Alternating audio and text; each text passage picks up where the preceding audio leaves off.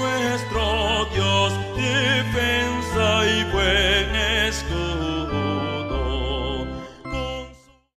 Colosenses capítulo 3, un texto que habla más de lo práctico, que se enfoca más a nuestro ser espiritual, que se enfoca más a nuestra relación inter- interpersonal y nuestra relación con el pecado. Tiene mucho que ver nuestra relación con el pecado y nuestra relación con las personas. El apóstol Pablo está haciendo un énfasis a abandonar las cosas terrenales. Y generalmente y desgraciadamente, cuando se habla en el ámbito, en el ámbito cristiano, en la mayoría de las, de las circunstancias, y se habla de las cosas terrenales, las personas se fijan en las cosas externas. Se fijan en, en vestido, en calzado, en gustos, en maquillaje, en, cuestiones que están fuera del contexto espiritual. Y no nos basamos en las cosas que son verdaderamente importantes, en lo que habita en nuestro corazón, en lo que habita en nuestra mente, en lo que podemos estar relacionándonos con, con otras personas, en lo que sale de nuestra boca. La escritura dice que de la abundancia del corazón habla la boca. Lo que nosotros decimos es lo que hay en nuestro ser. Lo que nosotros hablamos con nuestras personas es, en lo, que, es lo que está abundando en nuestra vida. Y realmente eso es lo que contamina al hombre, es lo que enseña nuestro Señor Jesucristo. Lo que contamina al hombre no es lo que entra, porque el Señor enseña que lo que entra, ¿a dónde va? A la letrina. Pero lo que sale proviene de nuestro corazón, un corazón corrupto, ¿sí? un corazón perverso, como lo dice Jeremías, el corazón del hombre es perverso. Y eso es lo que hace que el hombre sea contaminado grandemente. Y eso es, es lo que hace, esa actitud hace que el hombre vaya, se encamine a diferentes pecados. Nuestro mismo Señor Jesucristo enseña que de ahí de nuestro corazón proviene qué?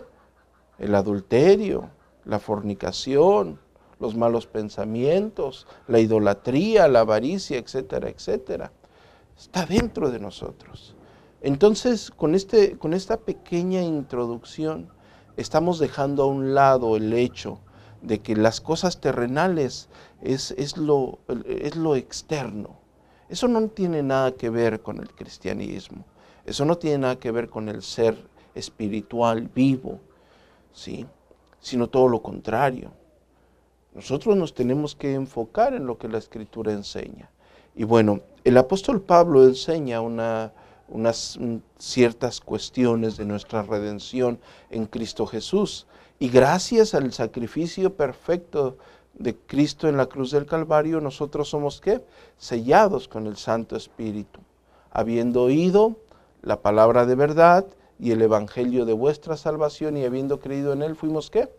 Sellados con el Santo Espíritu de Dios. Efesios capítulo 1, versículo 13 y 14. Ustedes son morada del Dios vivo. El Espíritu Santo habita entre, entre cada uno de nosotros.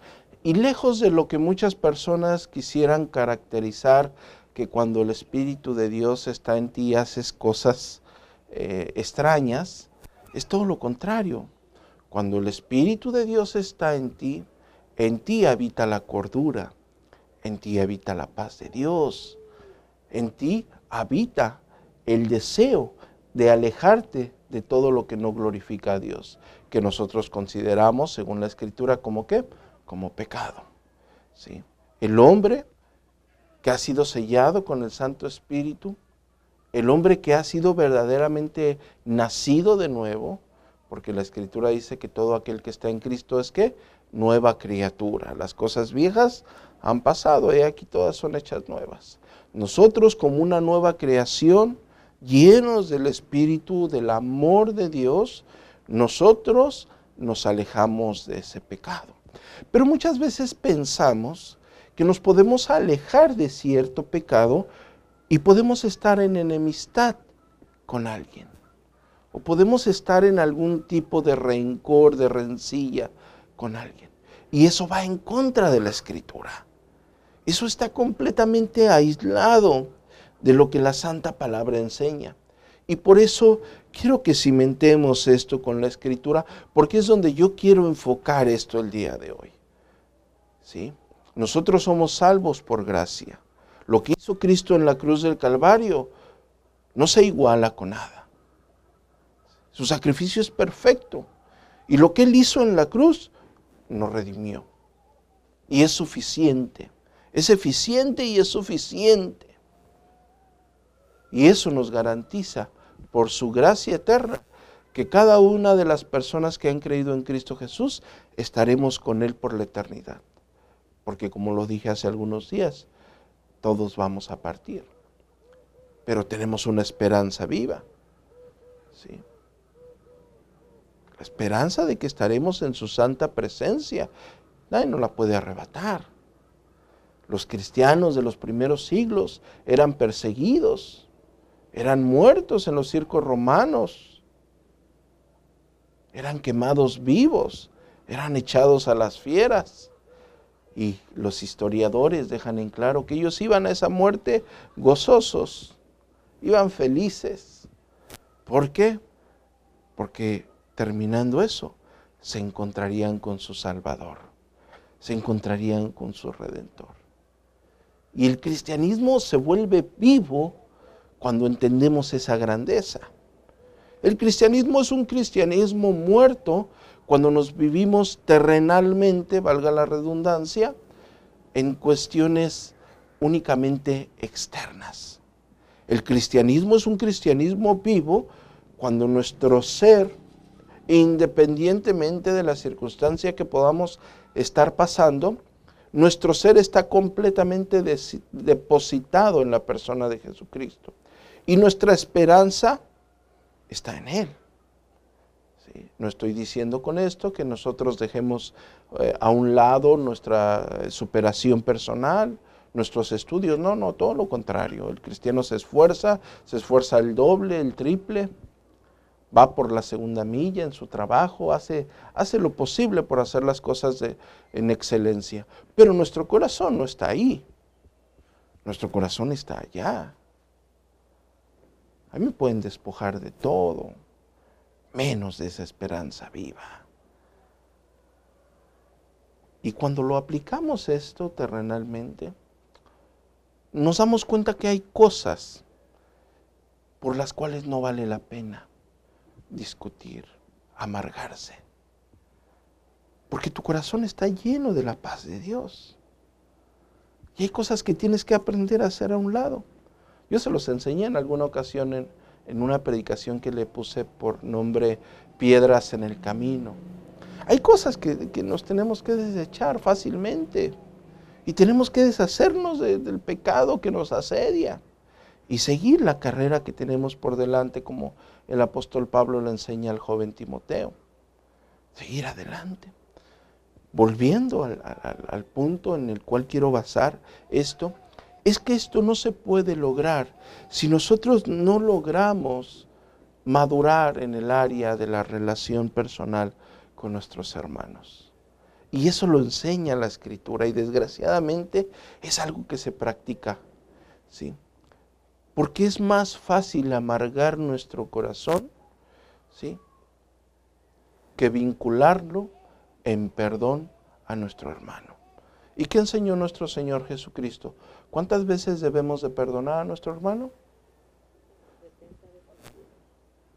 El cristiano es una máquina de pedir perdón. Eso es el creyente. Una persona que prefiere humillarse ante Dios y reconocer sus errores, a enaltecerse y sentirse superior a los demás, a tal grado que llegas a atesorar en tu corazón odio y amargura en contra de alguien que ha sido redimido por Cristo al igual que tú. Y alguien dirá, bueno, pastor, eso es diabólico. Sí, claro, es diabólico. Eso no está bien, por supuesto que eso no está bien. Eso no lo debe practicar el creyente, por supuesto que no lo debe practicar el creyente. Pero yo les digo algo y, los, que se, los que se reúnen conmigo sabrán que siempre atiendo siempre atiendo a, este, a esta explicación. Y yo les digo, pero es algo que pasa. Es algo, es algo que pasa ahora. Y pasaba en la iglesia primitiva. Porque si no, no estuviese eso ahí escrito. Si no, ustedes no leyeran la carta del apóstol Juan, la primera carta del apóstol Juan, cuando dice que tienes que amar a tu hermano. Ah, ¿por qué? Porque había problemas entre hermanos. No el apóstol Pablo le enseña a los filipenses, a las hermanas que tenían algún conflicto, y les dicen que tienen que arreglar su, su diferencia, que tienen que ponerse a cuentas. Bueno, ¿por qué? Porque somos individuos con problemas, con situaciones personas con un remanente de pecado, diferentes mundos en choques, diferentes conflictos de egos. Y a todos nos puede pasar. El punto es atender la exhortación de la palabra. Para eso yo quiero que me acompañen a la primera carta que el apóstol Juan escribe.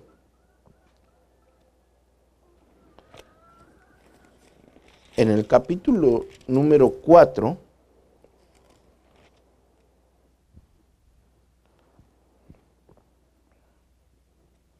versículo 7.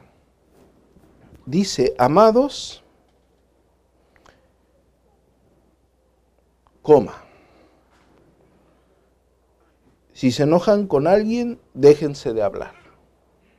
Así dice. Bloqueenlo de WhatsApp y de Facebook. Y nunca más le hablen. No, ¿verdad? Amados, amémonos, amémonos unos a otros. ¿Por qué? Porque el amor es carnal, porque el amor le pertenece a nuestro cuerpo de pecado. No, porque el amor es de quién? De Dios. Y aquí está lo fuerte. Todo aquel que ama es nacido de Dios y conoce a Dios. Es decir, si tú y yo amamos, ¿Es porque qué? Porque hemos nacido de Dios y conocemos a Dios. Pero lo fuerte es el que no ama, no ha conocido a Dios. ¿Por qué? Porque Dios es amor. El que no ha aprendido a amar, según un escrito inspirado por Dios, el que no ha aprendido a amar, el que no sabe amar, simple y sencillamente ¿qué? No conoce a Dios. Y eso es muy fuerte. Eso es muy fuerte. Porque podemos pasar mucho tiempo de religiosos asistiendo a una congregación, pero no sabemos amar, no sabemos perdonar, el que no ama, simple y sencillamente no conoce a Dios, porque Dios es amor. Porque Dios es amor. Y si tú no sabes amar, no conoces a aquel del cual proviene este amor. Y bueno, ¿de qué amor habla la escritura? Quiero que me acompañen a Primera de Corintios, porque regularmente cuando hablamos de amor nos vamos al, tono eh, de las películas de Hollywood y pensamos en algo alejado a lo que la Santa Escritura enseña. Pero el amor es todo lo contrario a lo que enseña las personas, enseñan en el siglo XXI. ¿Por qué? Porque las personas actualmente enseñan o dan otra cara alejada de lo que es el amor o lo que debiese ser el amor. Y no nos centramos en lo que la escritura enseña. Sí. Ah, te hizo esto, ya no le hables. Te hizo aquello, no le hagas caso. Ah, hicieron esto, vamos a cambiarnos de iglesia.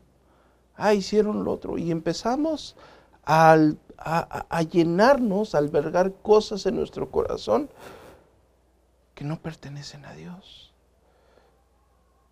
somos influenciados por agentes externos a la palabra de Dios.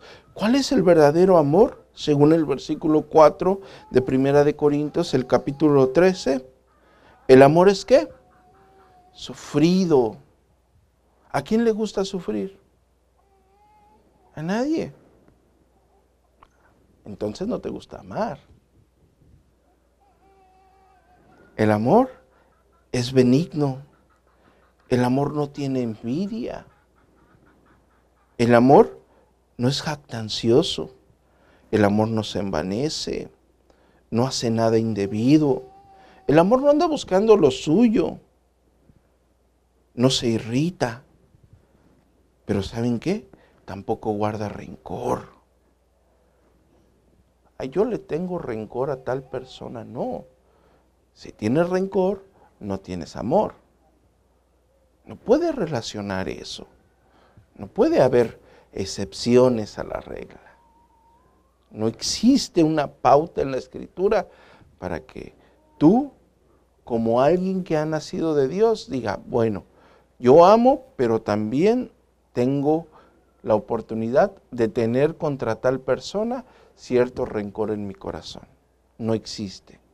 ¿Sí? El amor no tiene rencor, no guarda rencor, no se goza de la injusticia, mas se goza de qué? De la verdad.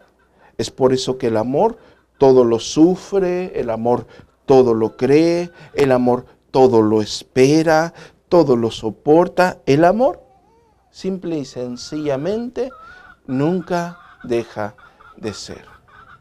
Eso es lo que enseña la escritura con respecto al amor. Eso es lo que nuestro corazón debiese de estar con nuestro hermano. Es difícil, por supuesto que es difícil. Si fuese fácil, nosotros no encontraríamos la escritura llena de instrucciones, de exhortaciones, de amonestaciones acerca de las relaciones interpersonales, acerca de la relación de hermanos con hermanos, acerca del amor entre todos nosotros como un solo cuerpo, como el cuerpo de Cristo. Claro que es difícil. Claro que no es absolutamente nada sencillo. Claro que cuesta mucho trabajo, porque al primero que debemos de doblegar es a nuestro orgullo. Es nuestra soberbia. Y a nadie le gusta doblegarse a sí mismo. Estamos tan acostumbrados a enaltecernos, a creer que tenemos la razón, que tener la humildad con el fin de reconsiderar la palabra de Dios. Y eso es un peligro. Y eso es algo que va a lastimar nuestra vida en nuestro, en nuestro caminar. Ahora, si estamos hablando del amor de Dios, porque el amor proviene de Dios, y ya vimos con la escritura la definición de amor, ahora vamos a trasladarnos al deseo de ser imitadores de Dios. Vamos a Efesios, por favor. En el capítulo número 5. Ya vimos que el amor tiene que morar en nosotros. ¿sí? ¿Por qué? Porque el amor es de Dios. Ya vimos cuál es según la Biblia, ya vimos la descripción del amor en términos aplicativos. Ahora, el apóstol Pablo le dice a los Efesios en el capítulo 5, en el versículo 1, dice, sed pues qué? Imitadores de Dios como hijos amados y andad qué? En amor como también Cristo nos amó y se entregó a sí mismo por nosotros, ofrenda y sacrificio a Dios en olor fragante. La, comparación tan grande del amor que nosotros tenemos que, tener o, o el amor con el cual nos tenemos que conducir, el apóstol Pablo hace la referencia al amor de Cristo. ¿Qué tan grande fue el amor de Cristo por nosotros? Que entregó su vida, dejó su gloria, no estimó el ser igual a Dios como cosa que aferrarse, sino que se despojó de sí mismo. Y anduvo entre nosotros, seres pecadores, que no merecíamos esa gracia, sin embargo Él viene a la cruz, muere como un sacrificio perfecto, con el único fin, reconciliarnos con Dios. Él se entregó a sí mismo. La comparación del apóstol Pablo de andar en amor es la comparación de lo que Cristo hizo en la cruz del Calvario.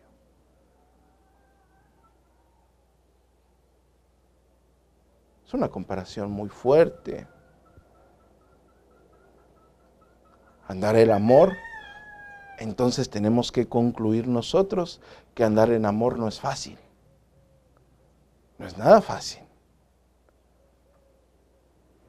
Ahí entra la otra parte. Entra la parte de tolerancia, de amor a aquellos que no han tenido por la gracia de Dios la capacidad de amar.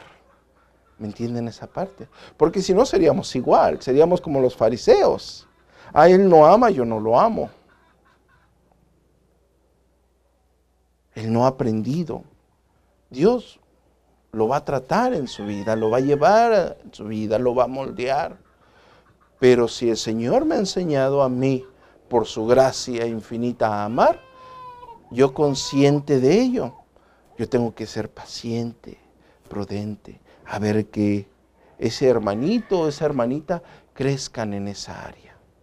Que Dios trate, esperemos que ellos, eh, Dios los lleve al arrepentimiento, porque es mejor ir voluntariamente a que el Señor trate contigo, ¿sí? Es mejor regocijarnos en Él, a que el Señor nos tuerza la mano, porque es doloroso el trato del Señor.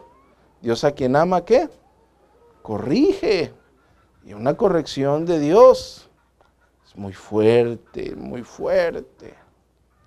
Entonces, nosotros también tenemos que tener ese corazón amoroso para aquellos que no han, no han aprendido eso. Tenemos que disponer ese corazón. Sabemos lo que la escritura enseña. Porque si no, también nosotros estaríamos siendo faltos de amor. Y, y volveríamos esta hermosa enseñanza en una paradoja teológica.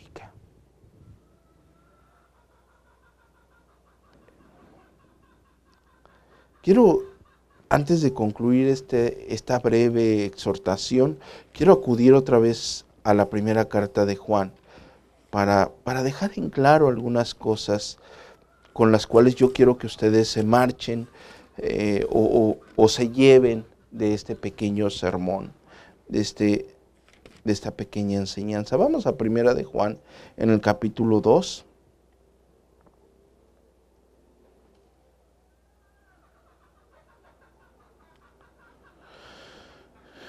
Versículo 7. Perdón, capítulo 2, versículo 7. ¿Cuántos mandamientos tenemos? ¿Seguros? ¿No nos dieron un nuevo mandamiento en el Nuevo Testamento? Difícil de asimilar. Sí, estás bien. Son 10 en el Decálogo y en el Nuevo Testamento nos dieron un nuevo mandamiento. ¿Cuál es ese mandamiento? Está en el versículo 7. Hermanos, no os escribo mandamiento nuevo, sino el mandamiento antiguo que habéis tenido desde el principio. Este mandamiento antiguo es la palabra que habéis oído desde el principio. Sin embargo, os escribo un mandamiento nuevo, que, que es verdadero en él y en vosotros porque las tinieblas van pasando y la luz verdadera ya alumbraba. El que dice que está en luz y aborrece a su hermano, está todavía en tinieblas. El que ama a su hermano, permanece en la luz y en él no hay tropiezo. El que no ama a su hermano está en tinieblas, oscurecido. Y el que ama a su hermano permanece en la luz. ¿En cuál luz? En la luz de Cristo. Ahora, quiero que me acompañen ahí mismo en Primera de Juan en el capítulo 4. Pero vamos a abordar a partir del versículo 7. Dice, amados, amémonos unos a otros. ¿Por qué? Porque el amor es de quién? De Dios. Todo el que ama es nacido de Dios y conoce a Dios. El que no ama no ha conocido a Dios porque Dios es amor. En esto se mostró el amor de Dios para con nosotros, en que Dios envió a su Hijo unigénito al mundo para que vivamos en él. En esto consiste el amor, no en que nosotros hayamos amado a Dios, sino en que Él nos amó a nosotros y envió a su Hijo en propiciación. ¿Por qué? Por nuestros pecados. Amados, si Dios nos ha amado así, debemos también nosotros, ¿qué? Amarnos unos a otros. Si Él nos ha amado de esa forma, como mandamiento, no es, no es un consejo, eso quiero que quede bien claro, no es como que Dios te está aconsejando que tú ames a tu hermano. Es un mandamiento de Dios que ames a tu hermano. ¿Sí? Nadie ha visto jamás a Dios, estoy en el versículo 12. Nadie ha visto jamás a Dios. Si nos amamos unos a otros, Dios permanece en nosotros y su amor se ha perfeccionado en nosotros. En esto conocemos que permanecemos en Él y que Él en nosotros, en que nos ha dado de su Espíritu y nosotros hemos visto y testificado que el Padre ha enviado al Hijo, el Salvador del mundo. Todo aquel que confiese que Jesús es el Hijo de Dios, Dios permanece en Él y Él en Dios. Y nosotros hemos conocido y creído el amor que Dios tiene para con nosotros. Dios es amor. Y el que permanece en amor, permanece en Dios y Dios en Él. En esto se ha perfeccionado el amor en nosotros, para que tengamos confianza en el día del juicio. Pues como Él es, así somos nosotros en este mundo. En el amor no hay temor sino el perfecto amor echa fuera el temor, porque el temor lleva en sí castigos, de donde el que teme no ha sido perfeccionado en el amor. Es yo que lo que yo les, les comentaba hace un momento. Versículo 19. Nosotros le amamos a Él porque Él nos amó primero. Y el versículo 20 dice, si alguno dice yo amo a Dios y aborrece a su hermano, es mentiroso. Pues el que no ama a su hermano a quien ha visto, ¿cómo puede amar a Dios a quien no ha visto? ¿Cómo podemos decir que amamos a Dios a quien no hemos visto si no somos capaces de amar a nuestro hermano al que podemos ver? al que podemos ver con sus debilidades y flaquezas, al que podemos ver con sus diferentes circunstancias indiferentes, ¿sí? y tener la capacidad de ese amor, el cual cada uno de nosotros debe de portar para amar incondicionalmente, así como Cristo nos amó incondicionalmente. Porque saben que Cristo nos amó incondicionalmente. Cristo no murió nada más por el que se portaba bien, porque todos nosotros nos portábamos muy mal. Y unos se siguen portando mal. Dios nos amó incondicionalmente. Ese amor es con el cual nosotros debemos de conducirnos. De hecho, la escritura enseña que mientras dependa de nosotros, ¿qué? Estar bien con los demás. Mientras dependa de cada uno de nosotros. Nuestra actitud, aunque suene para algunas personas un poco exagerada o un poco extraña, nuestra actitud ante todos los demás siempre debe de ser de un afable amor de Dios. Va a ser difícil, por supuesto. Hay personas que no quisiéramos amar, ¿verdad? Hay personas que nos cuesta mucho trabajo. Pastor, a él también, sí, pero las tenemos que amar, porque el amor es de Dios. Y todo el que ha nacido de Dios tiene ese amor, ese amor perfecto, que se compara con el amor que Dios en la persona de Jesucristo tiene para con nosotros. Amén. Oramos.